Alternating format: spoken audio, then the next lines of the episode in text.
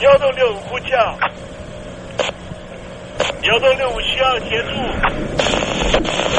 幺洞六五呼叫，幺洞六五需要协助。你在听吗？你在听吗？你在听吗？你在你在听吗？人生如航行，去与返，载满多少故事？你要睡上下铺吗？后面这个地方。如果吵得太累的话，三天都没有洗澡，真的很累，地上就躺着就睡了。我有看到我父母亲，我现在是要去看父母亲的状况。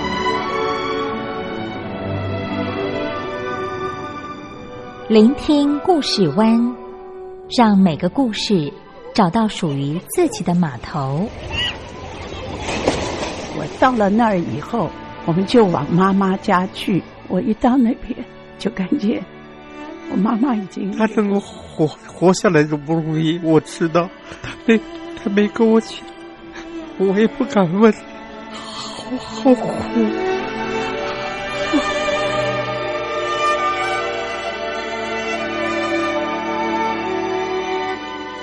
聆听故事湾，聆听故事湾。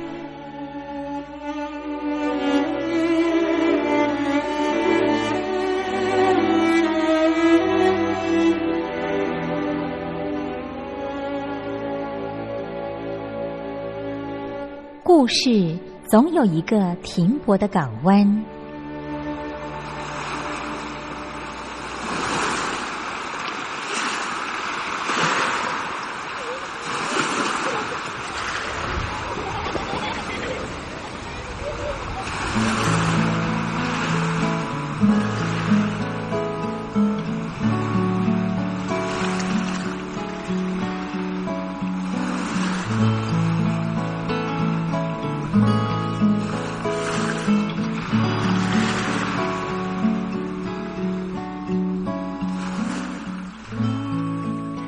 三四五六七七六五四三二一，大陆听众朋友您好，我是您的好朋友东山林，在台北问候您。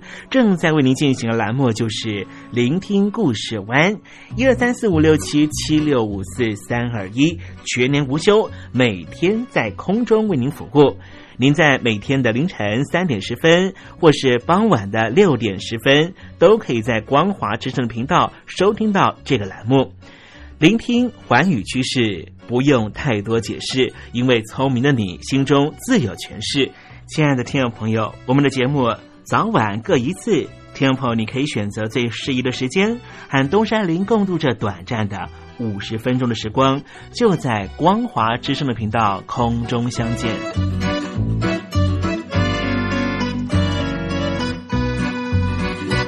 听众朋友，收听、聆听故事湾东山林的节目，到底能够听到什么样的内容呢？尤其啊，我们环宇全世界，焦点放到神州大陆啊，光是整个中国大陆呢，就有将近九千家不同的大大小小的电台了。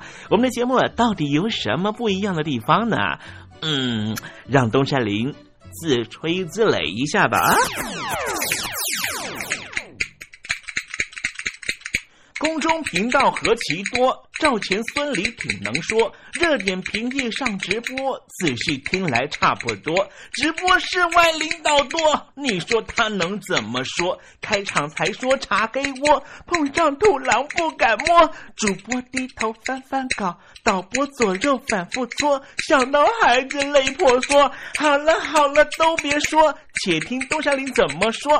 东山林不是红太狼，也不是那喜羊羊，亲亲海上一叶舟，才能自在自在说。客官呐、你拉把椅子随便坐，袒胸露背床上卧，怎么自在怎么做，就当这是自己家，自己家。睁大眼睛，Showtime Hello，听众朋友你好，我是你的好朋友东山林，在台北问候您。正在为您进行的栏目就是聆听故事湾啦。为什么节目的开场要这样的隆重呢？因为在凌晨三点钟的时候才进行我们的节目啊。听众朋友可能正在打瞌睡之中，或是呢在睡梦之中，所以呢要赶快把听众朋友呢让那瞌睡虫踢到九霄云外啦。听众朋友，今天的节目非常的精彩，千万不要错过喽。那么精彩的内容到底包含了什么呢？赶快让东山林为您报告。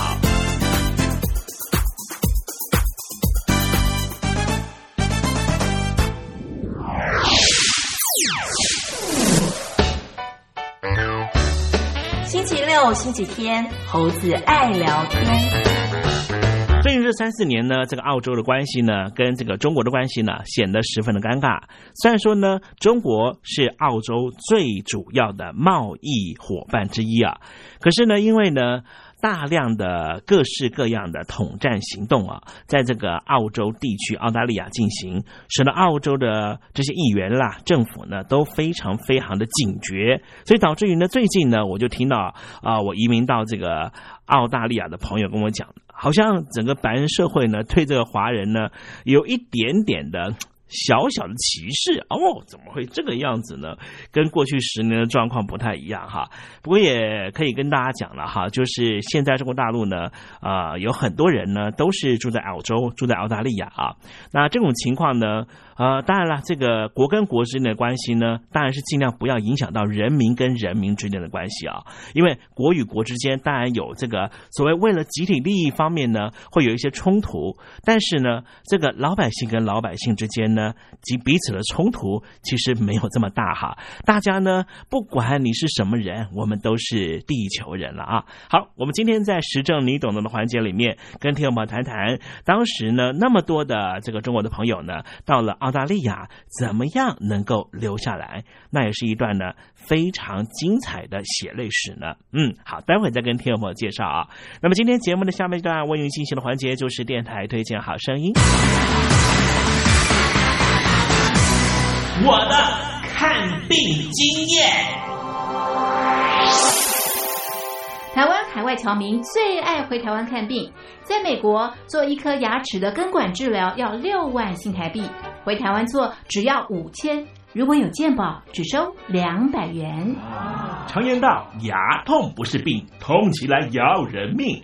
大陆网红王老 Q 有回牙痛想看牙，没想到王老 Q 住在浙江第二大城宁波，看个牙也得等上一整天。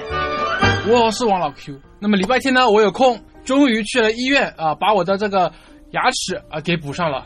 我发现一个问题，就是我家这边啊，乃至市中心的一些医院啊，这个医疗资源还是非常紧缺的。我礼拜六就去挂号了，然后突然发现，哎，这个号挂不上，因为有个医生请产假了啊，所以导致人手更少了。礼拜六的话就没有人上班啊，只能礼拜天去。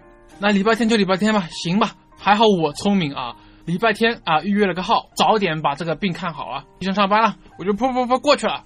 好呀嘛，那家伙一看，这里面那个医生就就一个在工作啊，然后休息区的椅子啊，全部啪啦啪啦坐满了患者啊。哎，我寻思市中心那个医院啊，预约，于是我就去查了资料啊。根据数据统计啊，二零一八年中国每千人口医生数是二点五九个，但是德国、澳大利亚那些发达国家他们有四个，然后在农村里面会更少，仅为城市的百分之四十五。哎呦哎呦哎呦！宁波的人均 GDP 排名占全中国的第十三名。看病这么难，看看首善之都北京怎么样？啊，这简直他妈人山人海，这病人这么多啊，太吓人了，人山人海。那电梯都排班上不来，哎呀，我的天！哎呀，我的天！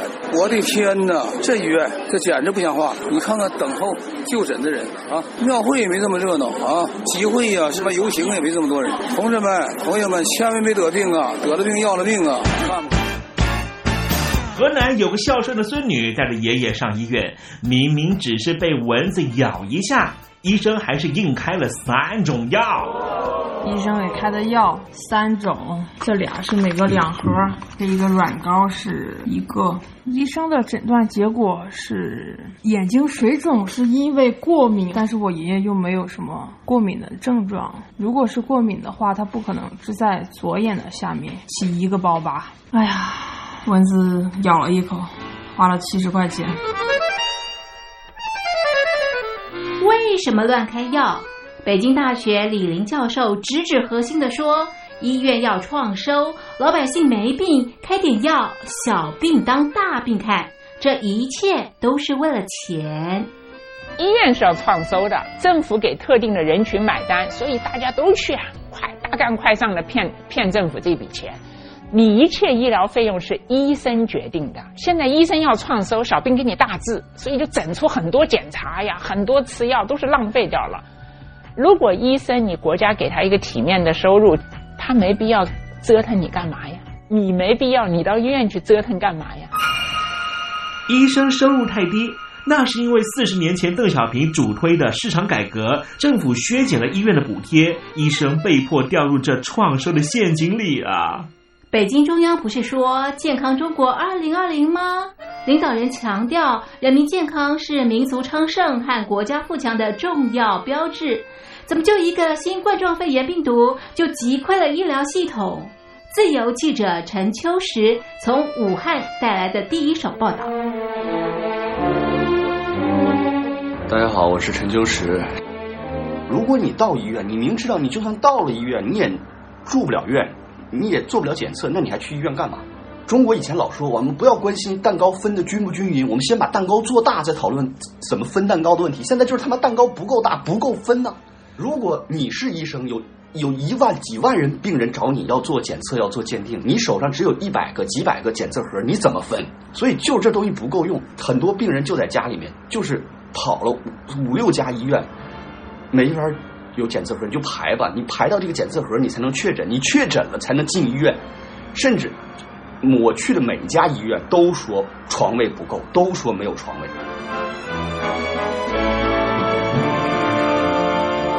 这一次，我们暂时战胜了新冠状病毒，趁着下一场病毒还没有来之前，一起解决医疗问题吧。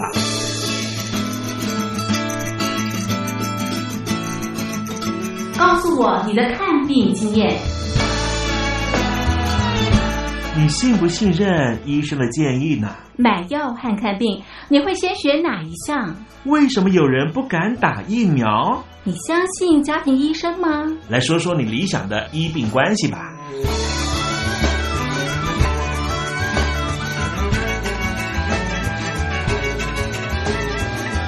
把你的想法写下来，寄到台北邮政一千七百号信箱，或是寄到 lily 三二九小老鼠 ms 四五点 highnet 点 net。我们会抽出十份可以让你穿越屏障、吸取新知的知识接收器，让你充分感受到学海无涯、万分自由的喜悦。告诉我你的看病经验。现在，请习近平同志讲话。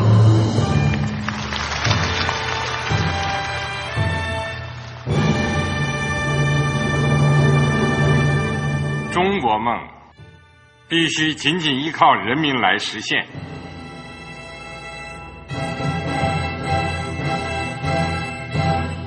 好国民得关心家事、国事、天下事。呃，谢谢发言人。我们注意到啊，现在那个外面有很多关于前中央政治局委员周永康的一些消息和报道。我不知道发言人对这个事情有没有什么可以呃透露、可以披露的。国家对于公事啊，不是什么东西都要公示的。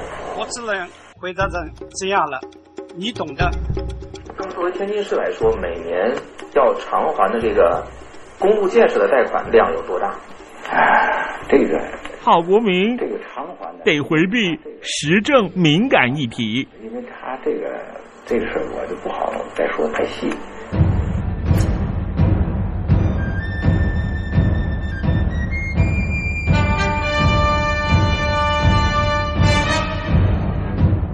我们要坚持人民当家作主，坚持人民主体地位。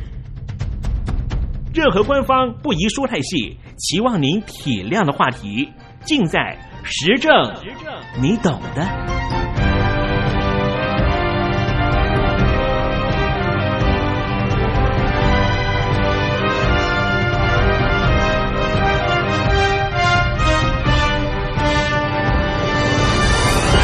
我只能回答这样了，你懂的。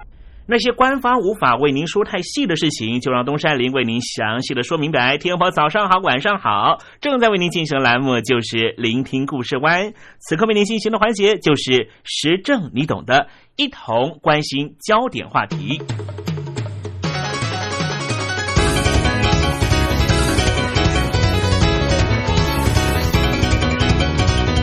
澳洲怎么样成为华人移民留学和打工度假的热门国家，已经不是一件新鲜事了。在澳洲移民局的二零一四年到二零一五年的统计中啊，有一万两千九百六十人次的打工度假签证申请是来自于台湾，香港占有四千六百八十一人申请打工度假签证成功。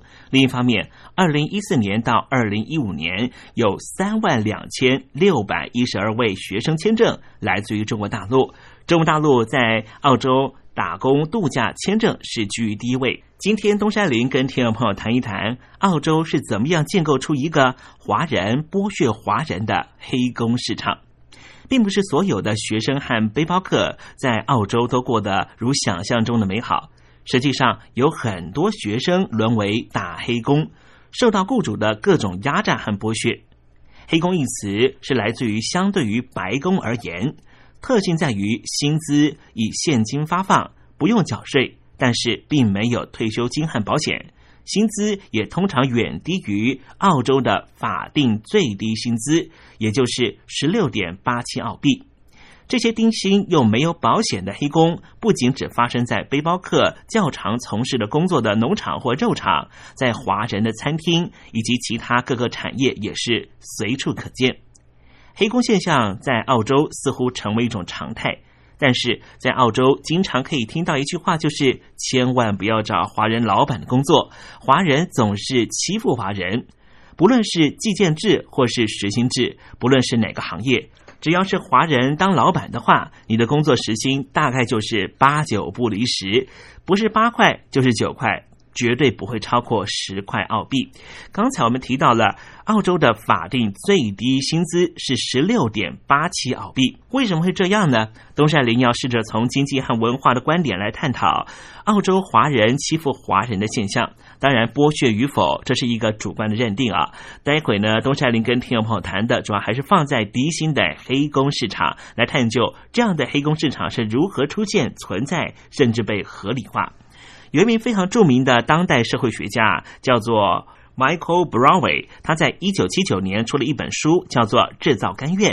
书里面就提到了志愿性服从的概念，也就是雇主透过赶工游戏。内部劳动力市场以及内部国家等制度性安排，让工人心甘情愿的接受资本主义的安排。这些制度的设计，帮助了雇主取得并且掩饰了从劳工身上榨取而来的剩余价值。他为一名非常年轻的社会学的学者谢国雄，延伸了。志愿性顺从的观点，从薪资结构来出发，探讨劳工如何经验薪资制度，进而指出台湾是有做有钱，没做没钱的纯劳动意识，导致于台湾的中小企业制造业啊，在即使没有内部劳动力市场以及内部国家等制度性安排之下，仍旧可以看出志愿性顺服的运作。所以，从两位学者的理论，我们可以得到什么样的启示呢？在澳洲的黑工市场，华人的老板并没有像西方学者所提及的，主动设计出一系列制度性的安排来剥削劳工，或是掩饰剩余价值。在某个意义上来说，澳洲的黑工市场的特性。就是呼应了谢国雄有做有钱，没做没钱的纯劳动意识。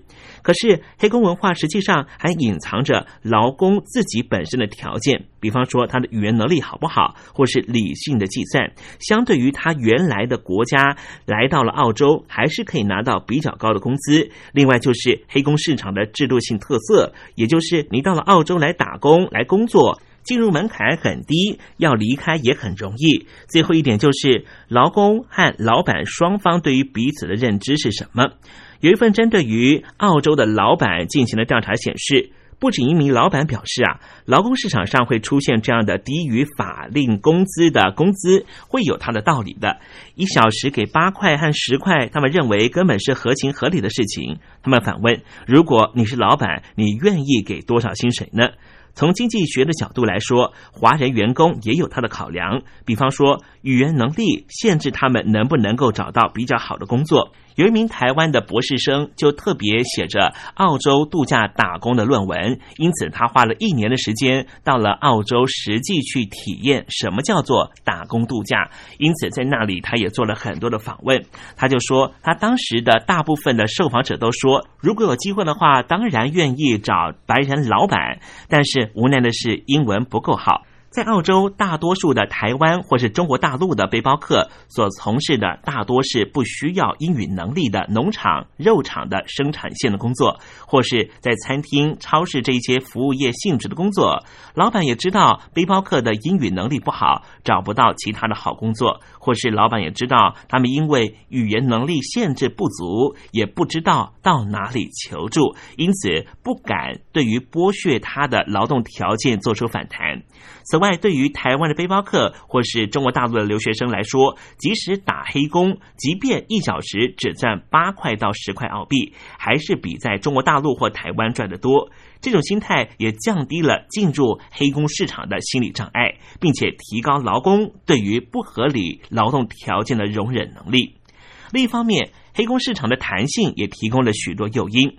比方说，从事黑工，一来不太需要语言能力，也不需要准备履历或面试；二来薪资以现金发放，更不需要缴税。想要一天打几份工就打几份工，不喜欢这个工作还可以随时换到别的地方上班。对于许多学生或背包客来说，非常自由，也很弹性。这也是为什么即使薪资再低，劳动条件再苛刻，还是有人愿意做。老板也从来不需要担心找不到员工，这一种你不做还有其他人愿意做的市场逻辑，让雇主根本不用担心找不到人。台湾和香港的背包客以及庞大的大陆留学生，构成了取之不竭的产业后备队，甚至在某些时候，劳工们还必须去抢着做这些黑工。如果我们从刚才两位西方和台湾的学者谢国雄的理论出发，可以试图来进一步探讨族群的文化意涵。我们提出一个问题：华人有什么样他特别的地方吗？不难想象，黑工和剥削的情况在其他族群团体上也是层出不穷。可是，为什么黑工在华人世界如此普遍，以至于人们把它视为是理所当然呢？除了那几个原因，就是我们刚才提到的求职者语言能力的不足，还有在当地能够提供比较高的薪资，即便是已经不符合当地的法定最低薪资，还是比他们原来的国家所提供的更高。另外，就是我们刚才所提到了黑工市场的弹性这些经济考量之外，华人的工作文化和老板和雇工之间的相互认知。恐怕也是软化劳工被剥削感的主要原因之一。这里有一个非常有趣的现象，就是对于华人老板所提供的工作，劳工已经可以预期到会是低薪的黑工，以及各种可能被剥削的处境。因此，劳工对于工作本身的认知，不同于马克思所论述的虚假意识。相反的。他们把黑工连接到对于族群的刻板印象，也就是华人老板就是小气，而且爱剥削劳工。华人老板不可能提供好的工作。对于华人老板的刻板印象，导致于当被支付低于法定薪资以及受到剥削的时候，劳工表示并不意外，甚至认为自身也应该负责。他们会自己问自己说：“谁让我自己要去找华人老板去找这种坏工作？”当黑工和华人老板连结成为一种文化现象的时候，也就意味着华人老板提供黑工是根深蒂固而且无法根除的。这在劳动市场上代表的意义是什么呢？就是它降低了背包客或是学生接受黑工，以及相对较低劳动条件的心理门槛。对于老板来说，华人劳工文化的意涵在于，他们能够确保总是能够找到顺从的劳工。理由非常简单，薪资条件以及工作内容都已经清楚写在征才广告上。如果劳工不愿意接受，他们大可以不要来应征，不需要浪费彼此的时间。此外，华人老板们普遍认为，聘用澳洲本地员工有风险。一来，老板自己语言能力可能也不足，会有沟通上的障碍；二来就是所提供的薪水低于法定标准，可能在雇佣澳洲本地员工的时候，这名本地员工会向澳洲的相关劳工单位提出申诉。对于华人处境的认知，也让华人老板有他的刻板印象，就是华人员工确实比较好用，在使用上也比较不会有风险。另外一个值得注意的现象，就是在于某些华人老板甚至致力于建立一个好老板的形象，好让他的员工心存感激。不论是透过提供雇主担保移民，或是施予小恩小惠，这种做法看似矛盾，因为前面提到，劳工很少认为华人老板所提供的工作是好工作。然而，关于劳资争议的部分。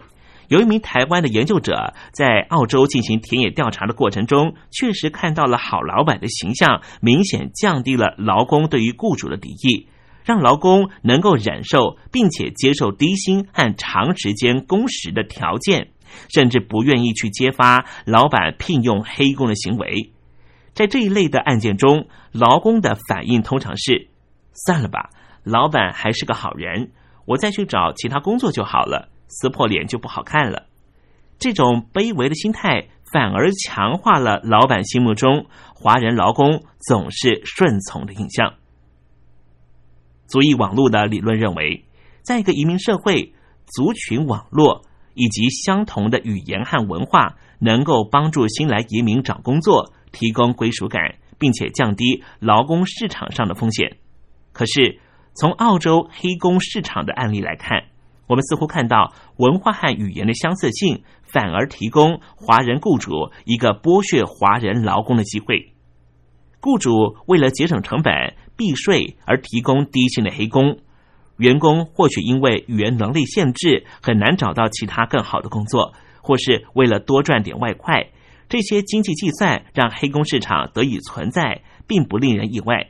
可是，从华人文化的特殊性来出发，了解黑工市场中的志愿性服从的现象原因，以及雇主和老板双方如何彼此认知，我们更加能够理解人们为何投入黑工市场，以及黑工市场如何存在，并且被合理化、持续不断的运作。刚才东山林所讲到的是澳洲的黑工市场的情况。这样的情况，在中国大陆的一线城市是不是也是如此呢？一线城市的雇主，不管是企业的老板，或是只是家庭主妇，他所雇佣的阿姨，是不是也是用一种剥削的方式去剥削这些外地来到一线城市打工的农民工朋友呢？从这样的议题，我们也可以延伸到，如果这一些一线城市的老板，他们也移民到了澳洲，是不是也把过去在中国大陆剥削？劳工的方式又带到了澳洲过去呢，这都是我们可以持续关注的话题。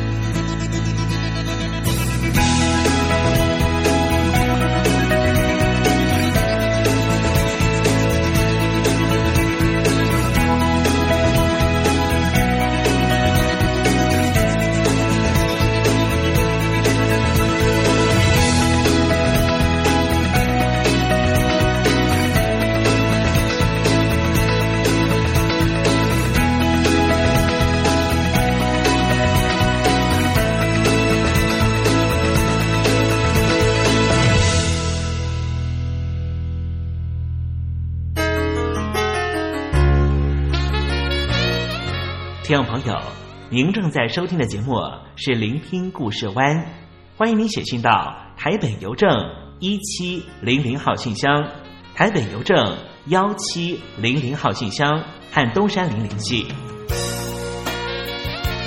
东山林就是东边的山里有只麒麟的东山林，东山林等候您的来信哦。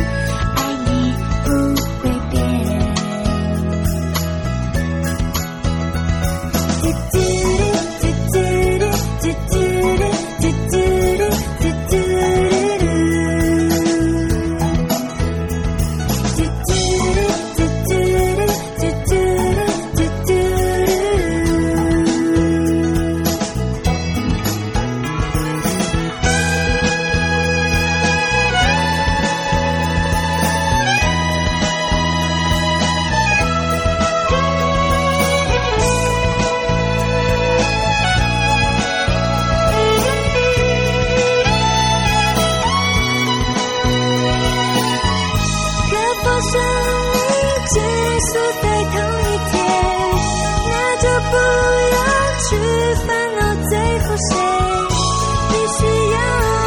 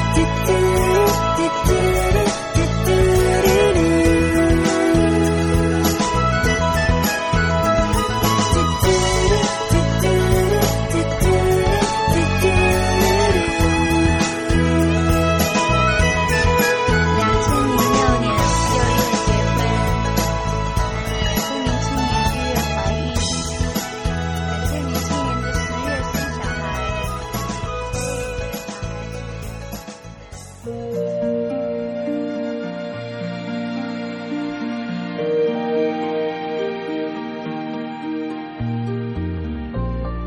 活当中总有许多令人难忘的好声音。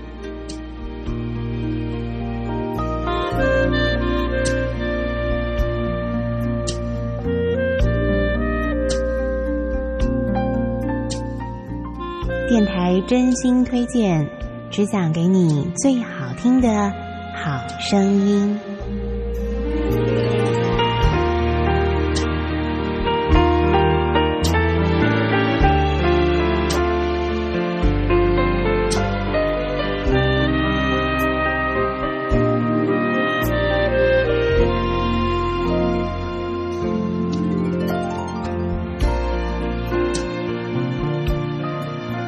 安，听众朋友们，欢迎您再度收听电台推荐好声音，我是冯安。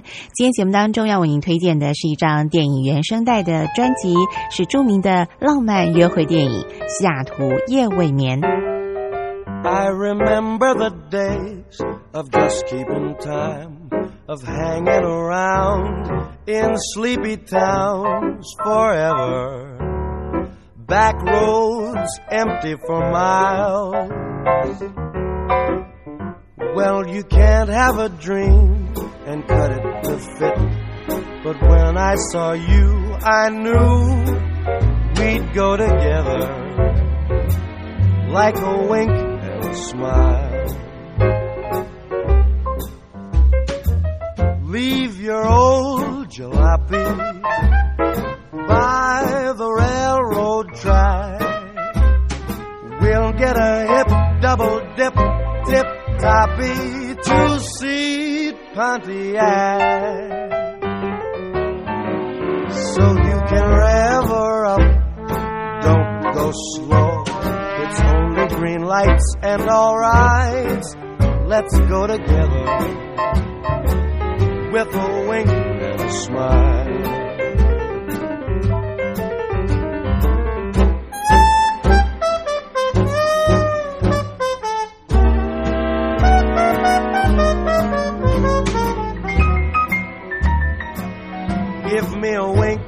Smile.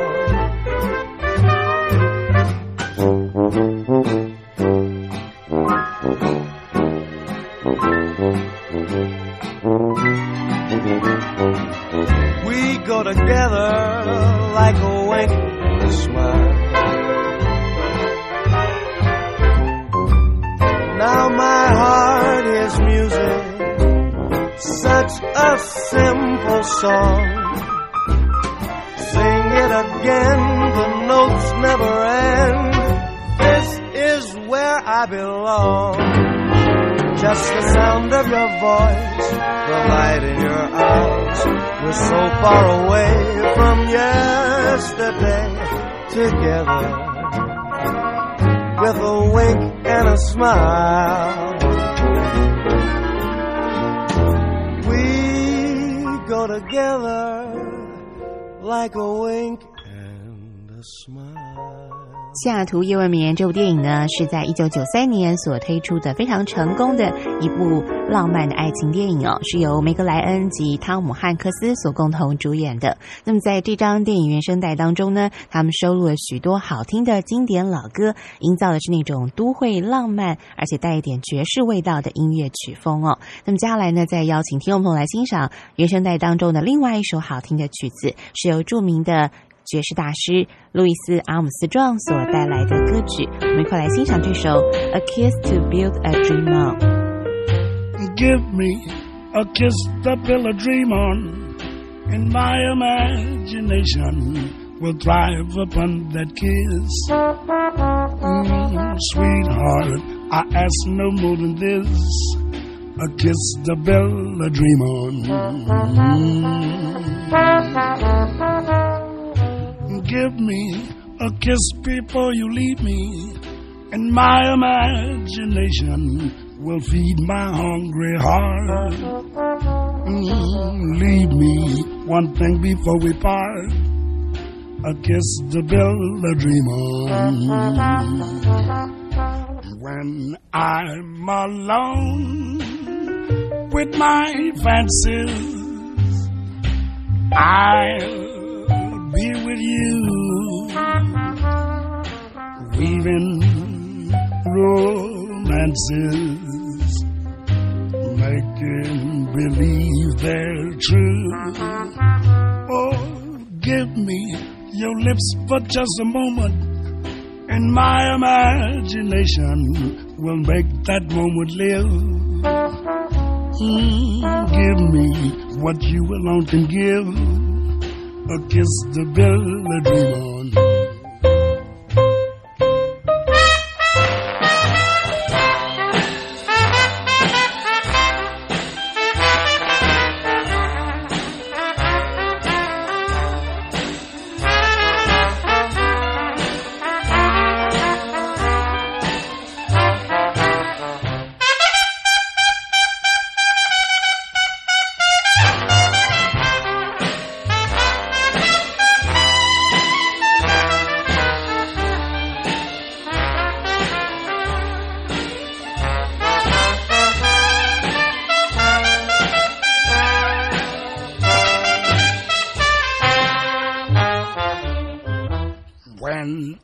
I'm alone with my fancies, I'll be with you,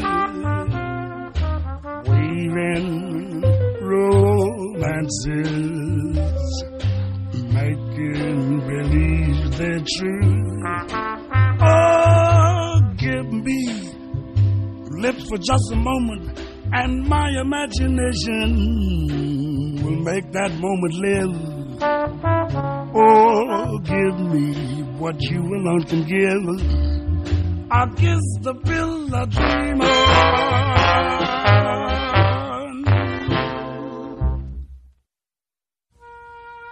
亲爱的听众朋友们，您现在所收听的节目是电台推荐好声音。今天为您推荐的是一张非常浪漫好听的电影原声带《西雅图夜未眠》。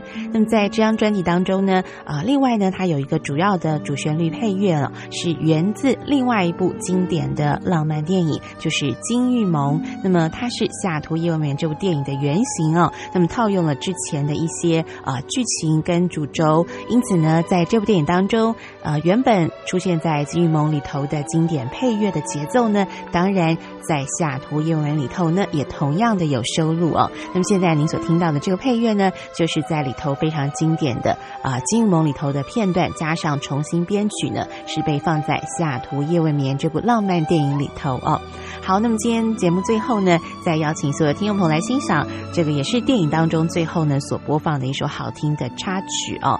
那么这个插曲的这个歌名呢，我觉得取得非常好哦，就是 Make someone happy。那么有时候呢，我们要让大家快乐一点，对不对？同时呢，要非常感谢每天让我们很开心的那个人，或者是许许多多的朋友跟家人哦。好，那么今天节目呢就已经到这了。最后，我们来欣赏这首好听的歌曲《Make Someone Happy》。我们下次再会。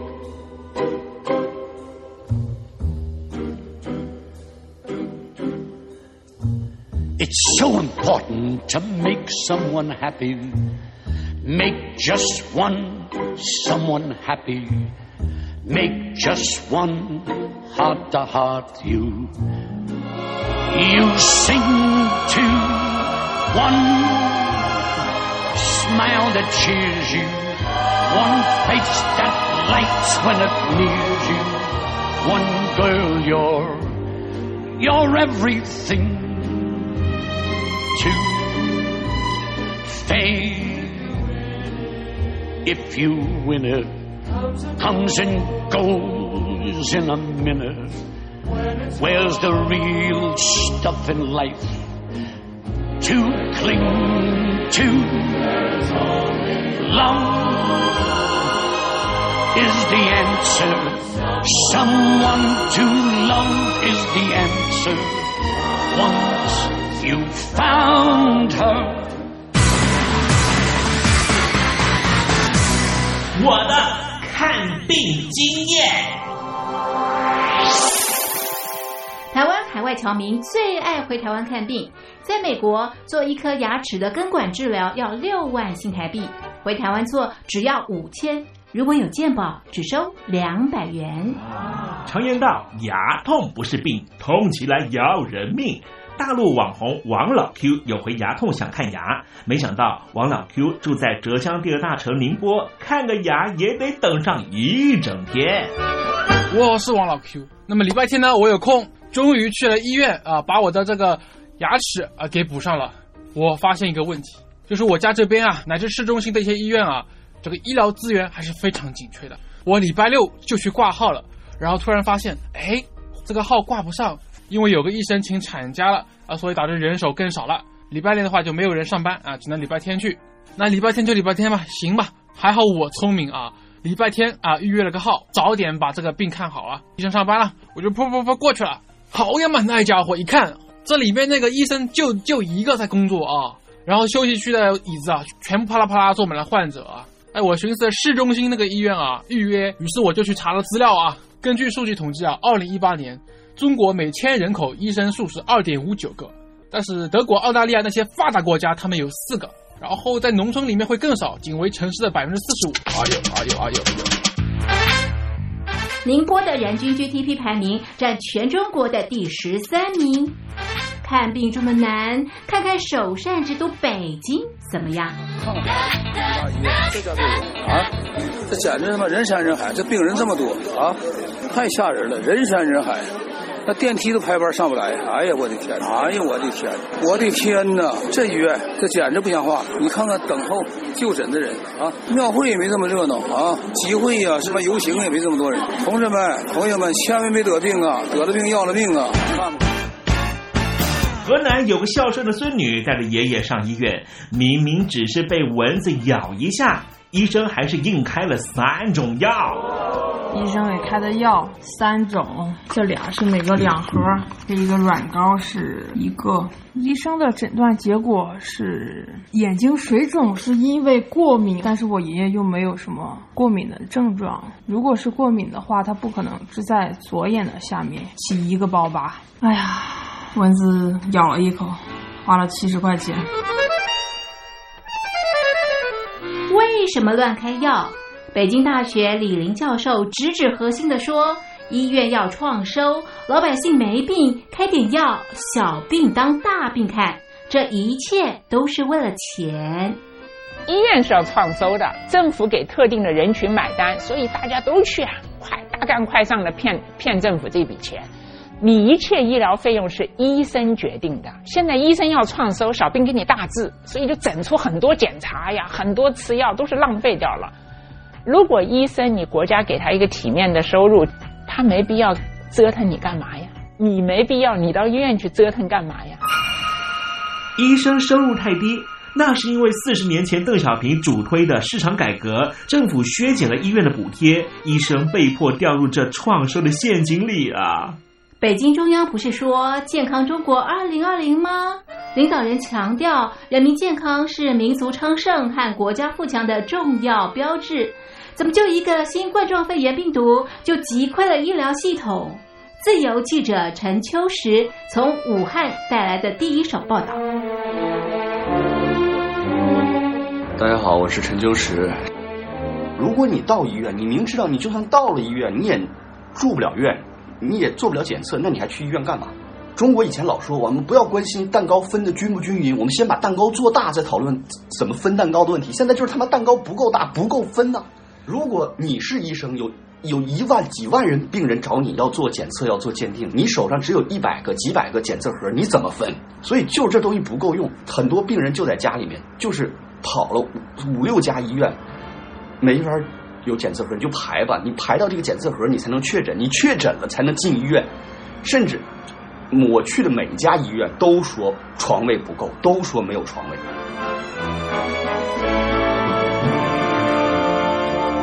这一次，我们暂时战胜了新冠状病毒，趁着下一场病毒还没有来之前，一起解决医疗问题吧。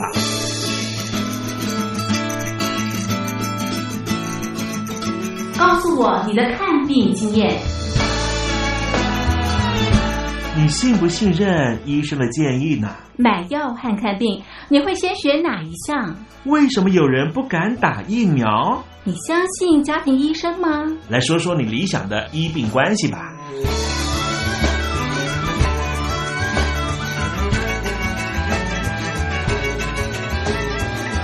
把你的想法写下来，寄到台北邮政一千七百号信箱，或是寄到 lily 三二九小老鼠 ms 四五点 highnet 点 net。我们会抽出十份可以让你穿越屏障、吸取新知的知识接收器，让你充分感受到学海无涯、万分自由的喜悦。告诉我你的看病经验。